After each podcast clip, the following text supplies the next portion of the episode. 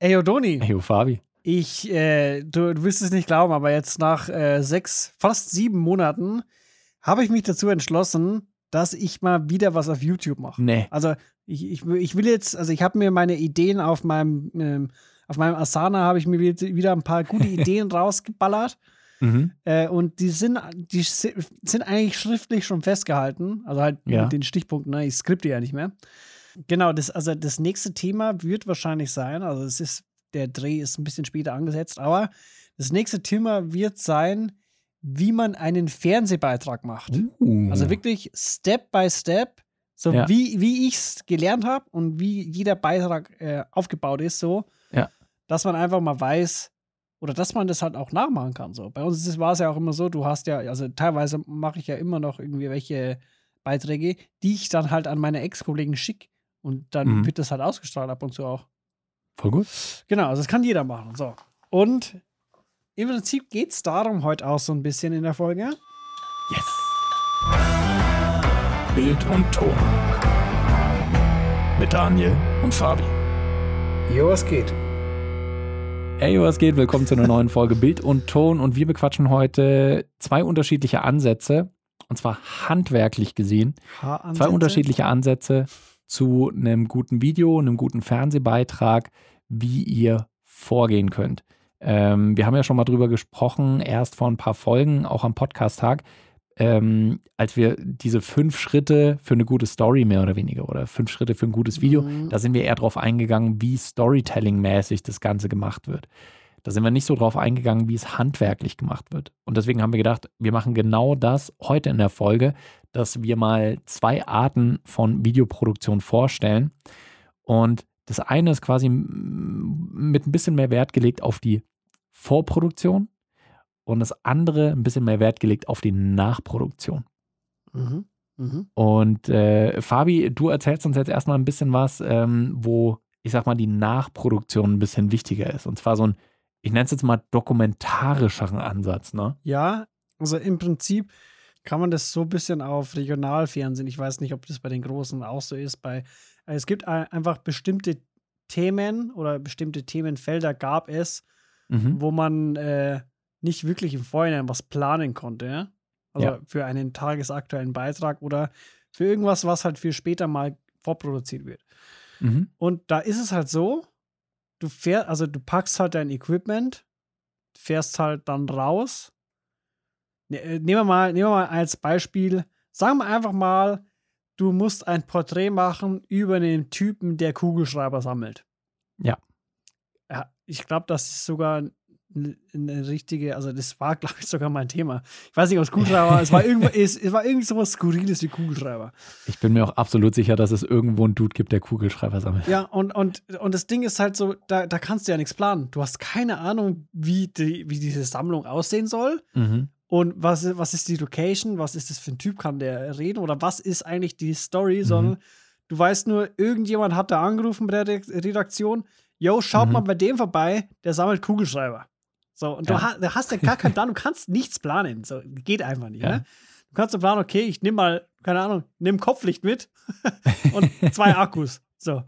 Ja, Dann ja. bist du für den Tag gerüstet. So, und dann, dann fährst du halt dahin und dann musst du dich halt so aller Bonheur-mäßig, so richtig Guerilla, äh, mäßig dich darauf einstellen, wie das dann da aussehen soll. Mhm. Und wir gehen jetzt mal nur, äh, damit der Fall erklärt ist, wir gehen jetzt einfach mal so von einem VJ-Szenario mehr oder weniger aus, Mhm. wo du jetzt als einzige Person unterwegs bist, wo du nicht Mhm. noch Redakteur, Redakteurin hast und vielleicht noch irgendwie einen Assistenten oder so, sondern du Ja. alleine, der da hinfährt. Also in vielen Fällen ist es so, Mhm. wenn mal ein Redakteur dabei ist oder Redakteurin dann oder Volontärin, dann ist es ja auch so, die, also die führen halt dann das Gespräch so. Helfen Genau. vielleicht beim Tragen vom, keine Ahnung, Stativen oder so. Aber Mhm. da, also die nehmen dir jetzt keine wirkliche Arbeit ab im Sinne von, jemand macht den Ton und jemand macht Ja, nur die ja, Kamera, ja, sondern die sind einfach nur da, um die Person, die vollkommen nervös ist, weil die jetzt gleich ins Fernsehen kommt, ein bisschen zu, zu unterhalten und halt einfach, während du deinen Scheiß aufbaust, dass, dass das halt nicht eine weirde Situation ist. So. Ja, genau. Okay. Und du, du hast dann erstmal vorab keine Ahnung, außer da ja. ist der Dude, der die Kugelschreiber sammelt. Genau. Und dann bist du auf dem Weg dahin. Genau. Du hast, du hast überhaupt keine Ahnung. Und dann kommst mhm. du halt dahin, ne? Und also ich, ich, weiß, ich weiß noch, und du kommst dann dahin und du, du denkst, also du kannst dir ja nichts vorstellen darunter, ne? Vielleicht hat er ein paar Schuhkartons oder so. Und dann gehst du halt in, in so, das ist so ein fettes Haus, so ein fettes Anwesen. Und dann sagt er so, yo, kommt mal in den Keller. Und dann mhm. denkst du, ja, okay, er hat vielleicht irgendwie so einen kleinen Hobbyraum, ne? Dann ist dieses mhm. komplette Stockwerk ist einfach ein Zimmer, wie so ein Loft mäßig. und halt auch so die kompletten Wände, einfach alles voll mit, mhm. ich sage jetzt mal Kugelschreiber, ich weiß jetzt nicht mehr, ob es Kugelschreiber waren, aber ja. so, du hast keine Wand mehr gesehen. Alter. Es war alles voll, aber es war oh. nicht nur die Wand, sondern der hatte halt auch so Schränke, die voll waren. Und oh, äh, sowas ist halt dann natürlich cool, ne? Weil es gibt halt bildlich mhm. schon viel her. Das stimmt, das stimmt. Dann ist der erste Schritt ist halt erstmal, okay, man, man quatscht halt erstmal ganz normal mit dem, mhm. ähm, sodass man ein bisschen warm wird. Dann ähm, baut man langsam auf, so Kamera auf Stativ und so, ähm, Lichter und dann fängt es eigentlich meistens immer gleich damit an, dass man äh, das Interview aufzeichnet. Mhm. Und äh, also ga ganz oft war es auch der Fall, also zumindest wenn ich alleine da war, weil ich war nie so wirklich äh, der große Planer für irgendwas, außer mhm wenn ich so Kurznachrichten gemacht habe, da wusste ich halt, okay, ich mache jetzt fünf Aufnahmen und dann fahre ich wieder. Ja. ähm, und, und da war es halt auch oft so, ich habe mir da nicht wirklich viele Gedanken gemacht, sondern ich gehe da hin, lasse es auf mich wirken mhm. und dann hoffe ich, dass mir irgendwelche Fragen einfallen, die ich dir jetzt stellen kann. So. Ja. Und, und dann ist es halt einfach so, ich, ich glaube, da, da habe ich auch ähm, so, so ein bisschen Talent dafür, weil ich mir dann einfach so, also mir fallen dann so Fragen ein, wo ich auch glaube, was ich jetzt die Allgemeinheit denken würde. So, wenn, ja, wenn die ja, jetzt diesen Beitrag sehen würden, was würden die für Fragen haben so? Ich glaube, das ist dann vielleicht auch gar nicht, gar nicht, gar nicht so schlecht, wenn du so spontan in diese Situation geworfen wirst, weil dann ist das Ding auch, okay, ich bin jetzt bei einem Typen, der Kugelschreiber sammelt. Und dann hast du keine große Vorbereitung, sondern erstmal die Frage so, okay, Warum, Warum? Kugelschreiber? ja, so, ja so, aber deswegen ist es gar nicht so schlecht, weil ich glaube, dann, wie du schon sagst, dann fragst du genau die Sachen, die die meisten halt auch einfach ja. als Fragen stellen würden. Und, und das ist so, also das war für mich so, so ein Ding, weil es war halt für mich erstmal günstig, weil ich musste mir keine Fragen im Vorhinein überlegen. Mhm. So keine Mehrarbeit so. Und es war auch so ein Ding, was ich mir ganz oft so bei Galileo-Beiträgen gedacht habe. Das mhm. habe hab ich ganz oft gesehen, so Galileo-Sachen immer nach der Arbeit. Ähm, und da war das voll oft, dass ich mir gedacht habe, so, hä?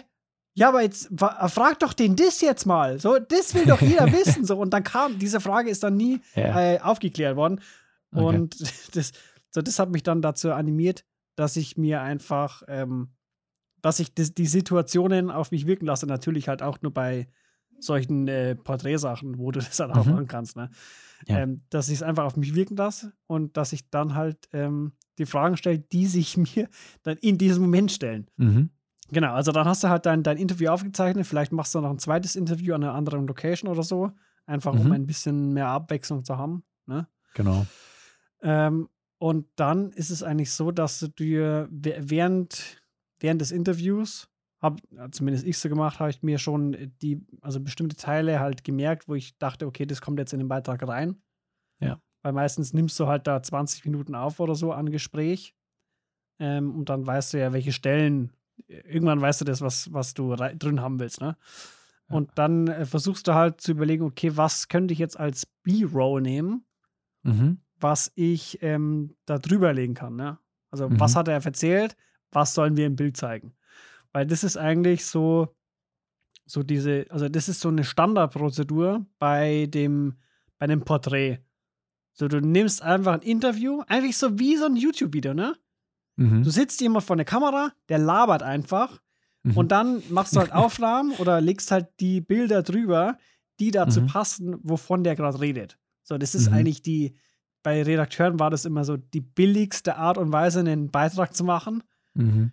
weil du da auch viel ähm, Originalton hernehmen kannst und dann nicht wirklich ja. viel vertonen musst. Also teilweise habe ich auch oft Sachen gemacht, wo ich gar keine Vertonung selbst aufgenommen habe oder aufnehmen habe lassen, mhm. sondern ich habe einfach nur das, den, den O-Ton von, von dem Interviewenden gegeben, ne? von, der, von dem mhm. Protagonisten. Aber das ist irgendwie, war das nicht so gern gesehen, wenn man das öfter okay. gemacht hat. Aber ja, genau. Also Interview und dann B-Roll aufnehmen und ja, dann war es das eigentlich schon. Also da, dann fährst du halt dann wieder. Mhm. Jetzt hast du das ganze Material. Du hast das Interview als inhaltliche Stütze, würde ich jetzt mal sagen. Also, weil die meisten mhm. Inhalte oder die Story, die du am Ende schustern kannst, kommt ja mhm. wahrscheinlich von dem Interview. Also, die, das nimmst ja. du als, als Basis, als Grundkern. B-Roll zur Verschönerung und jetzt kommst du damit in den Schnittraum am Ende und was hast du dann gemacht, um irgendwie eine runde Geschichte zu erzählen, weil du hast ja nicht einfach nur die Beantwortung der Fragen dann reingeschnitten und ein bisschen mhm. B-Roll drüber, sondern du hast ja noch meistens was dazu gemacht, oder? In den meisten Fällen, also wenn es jetzt nicht gerade um Porträt ging, ist es halt so, du, du hörst dir halt dann äh, die, die, also das komplette Interview oder die Interviews komplett nochmal an. Und die Stellen, du markierst dir halt die Stellen, die du für am interessantesten hältst, mhm. markierst die und tust äh, irgendwie die, den ersten Satz oder die ersten zwei Sätze und die letzten zwei Sätze schreibst du, schreibst du wirklich auf, händisch. Oder ja. halt über Word-Datei oder so. Ja.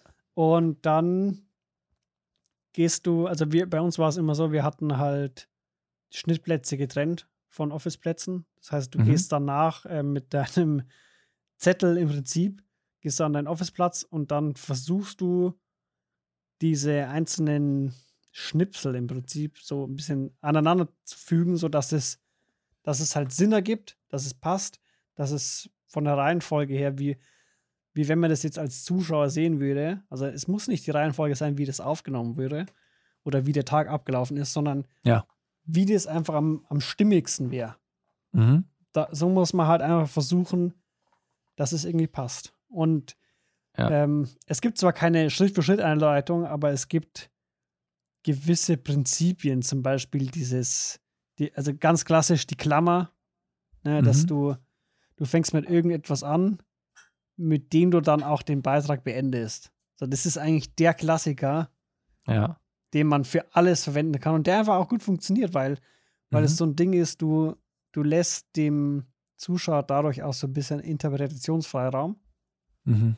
Und man denkt sich dann so, Moment, das war ja das erste Bild schon, ne? genau. Oh, oh, das ist ja, oh, ich hab's verstanden. So, mm, ich hab das interpretiert, ich bin voll schlau. So.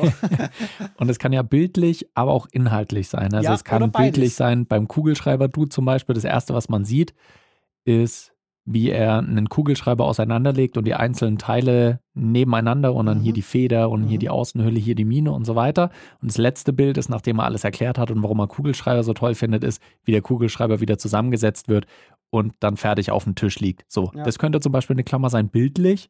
Inhaltlich könnte es natürlich sein, dass er, äh, weiß nicht, anfängt mit meine Sammelleidenschaft hat angefangen mit, dann redet er, dann siehst du Bilder und so weiter und ganz am Ende äh, erzählt er dann einfach nochmal, und deswegen konnte ich damals nicht anders und so hat dann meine Sammelleidenschaft begonnen. Ja.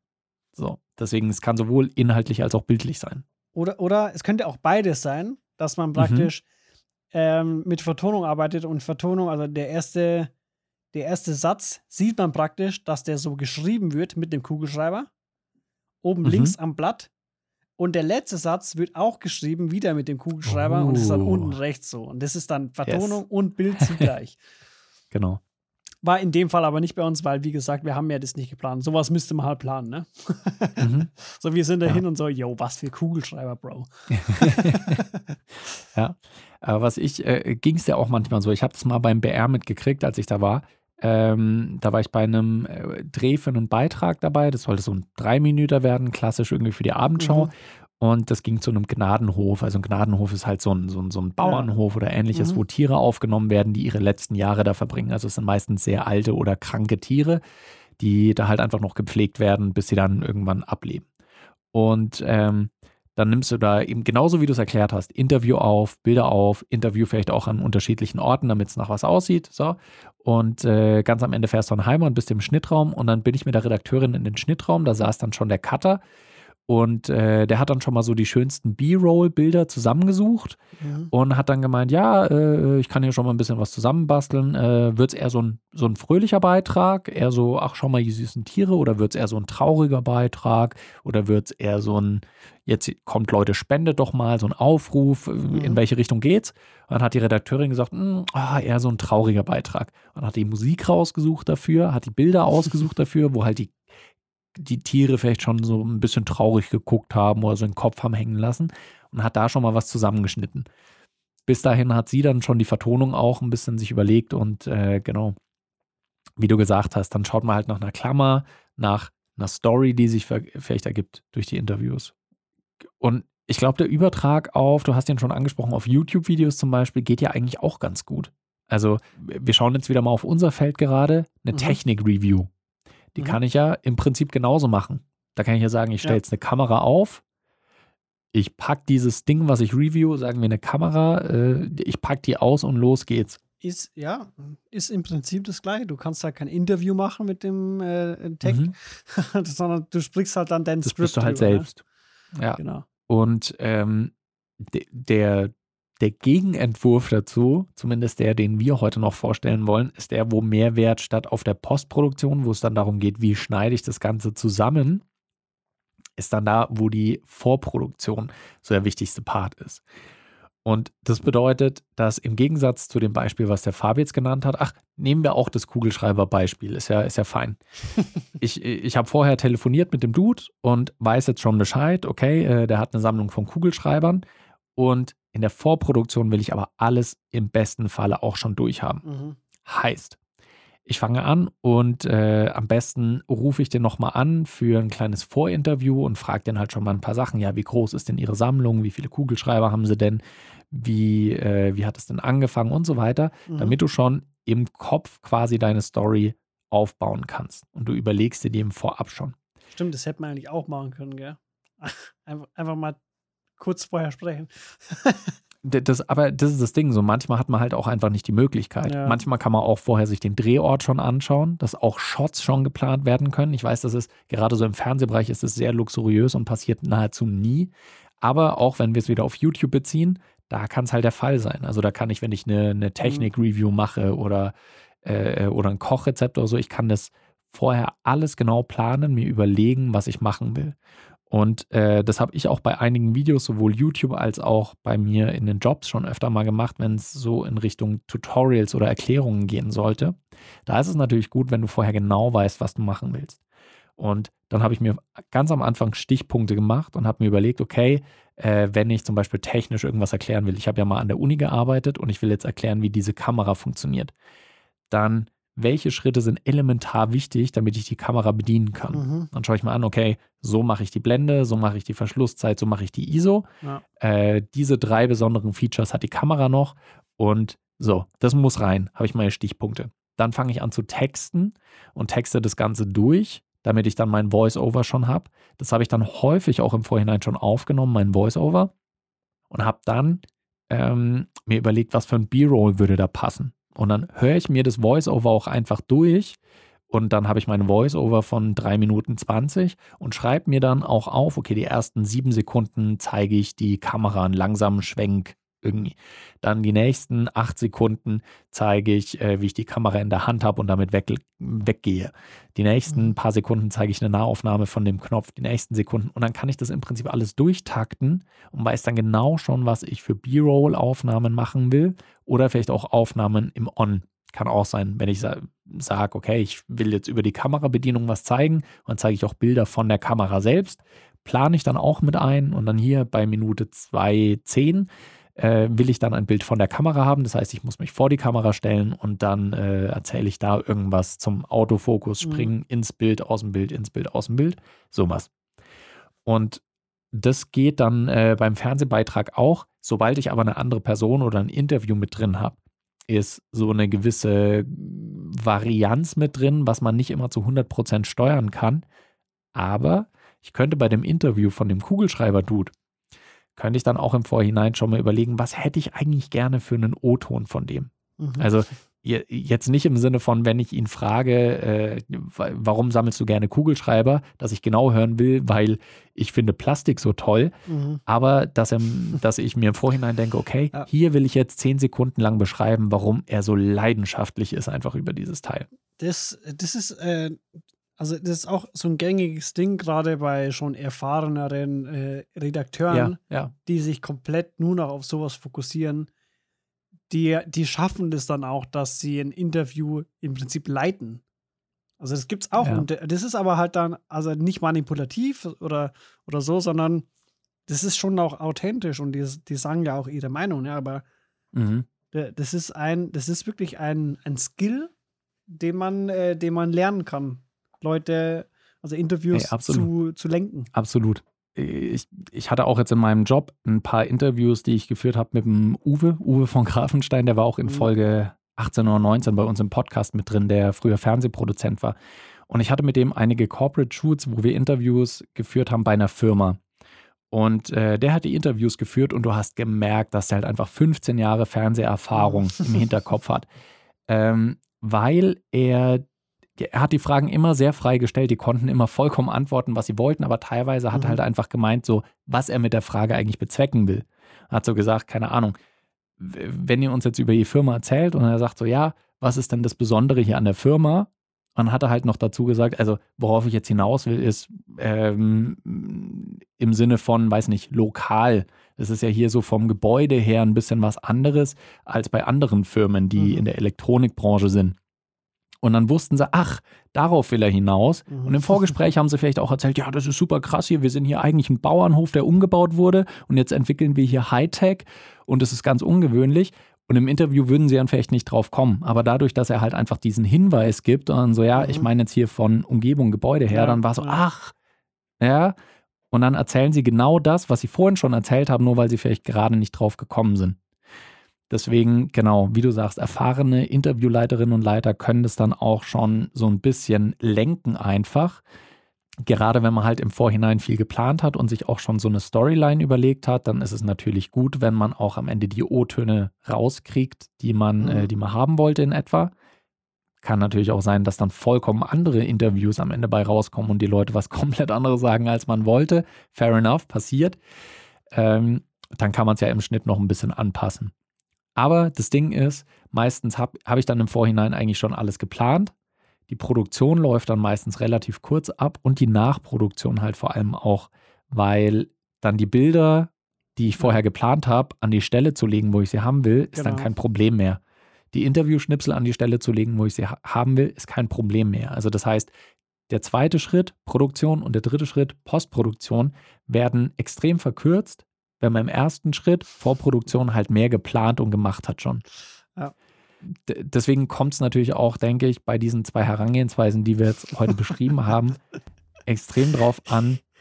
Ich muss lachen, weil, weil das Ding ist, das ist wie bei jeder Folge von uns. Wir tun zwei Sachen, wir, wir sprechen über zwei Sachen und am Ende kommen wir immer wieder auf diesen, auf diesen Konsens, dass wir sagen, ja, gut, für was braucht man jetzt äh, A oder B? Ja, kommt drauf an.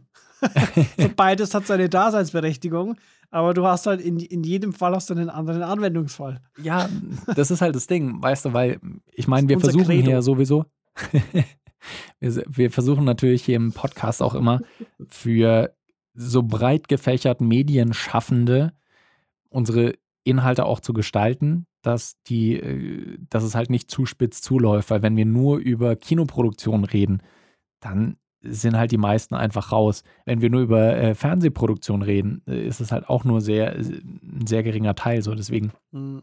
versuchen wir natürlich auch immer das breit aufzustellen, aber das Ding ist halt auch einfach, es gibt ja nicht die richtige Arbeitsweise.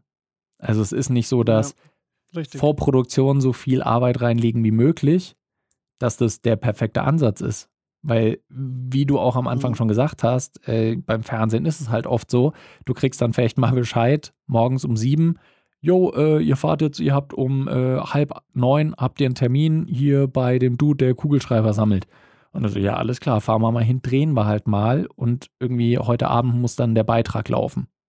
Und da hast du halt nicht die Möglichkeit, groß vorzuproduzieren. Ja. Es ist sogar eigentlich noch viel, viel äh, knapper, weil äh, Redaktionssitzung ist immer erst, also eigentlich fängt es erst um neun an. Mhm. Du musst um neun im Büro sein, also war zumindest bei uns so. Um halb zehn ist dann Redaktionssitzung.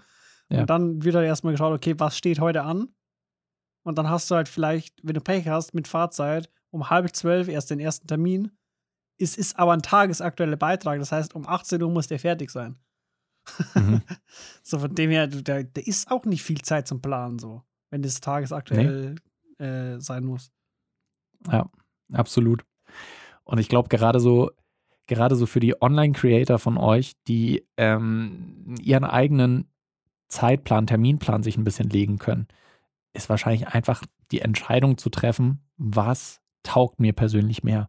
Taugt es mir mehr, dass ich meinen Beitrag oder mein Video, meine Review, wie auch immer, komplett am Anfang durchtexte, Voice-Over aufnehme und dann nur noch schöne Bilder dazu finde? Oder taugt es mir mehr, einfach nur Sachen aufzunehmen, worauf ich gerade Bock habe und am Ende im Schnitt dann eine Story draus zu machen? Das ist ganz euch selbst überlassen. Beide Wege sind auf jeden Fall vollkommen legitim. Ja, wobei ist eigentlich auch Typsache vielleicht, ne? Schaut, was für eine Arbeitsweise für euch besser ist. Wir können euch beides ans Herz legen und hoffentlich sind unsere Einblicke in irgendeiner Weise für euch ein bisschen hilfreich und geben euch eine Stütze dafür, dass ihr einen Anhaltspunkt gebt, wie ihr ungefähr an die Sache rangehen könnt. Mit mehr Vorproduktion oder mehr Nachproduktion oder mehr Produktion. Diesen Weg gibt es bei uns heute nicht. Wir haben uns wenigstens an, unsere, an unser Time Limit gehalten. Wir haben uns kürzere Folgen ja. und dafür mehr aufnehmen. so passiert's. Vielen Dank wieder fürs Zuhören hier bei Bild und Ton, dem konsequenten Podcast, der sich immer an sein eigenes Time Limit hält.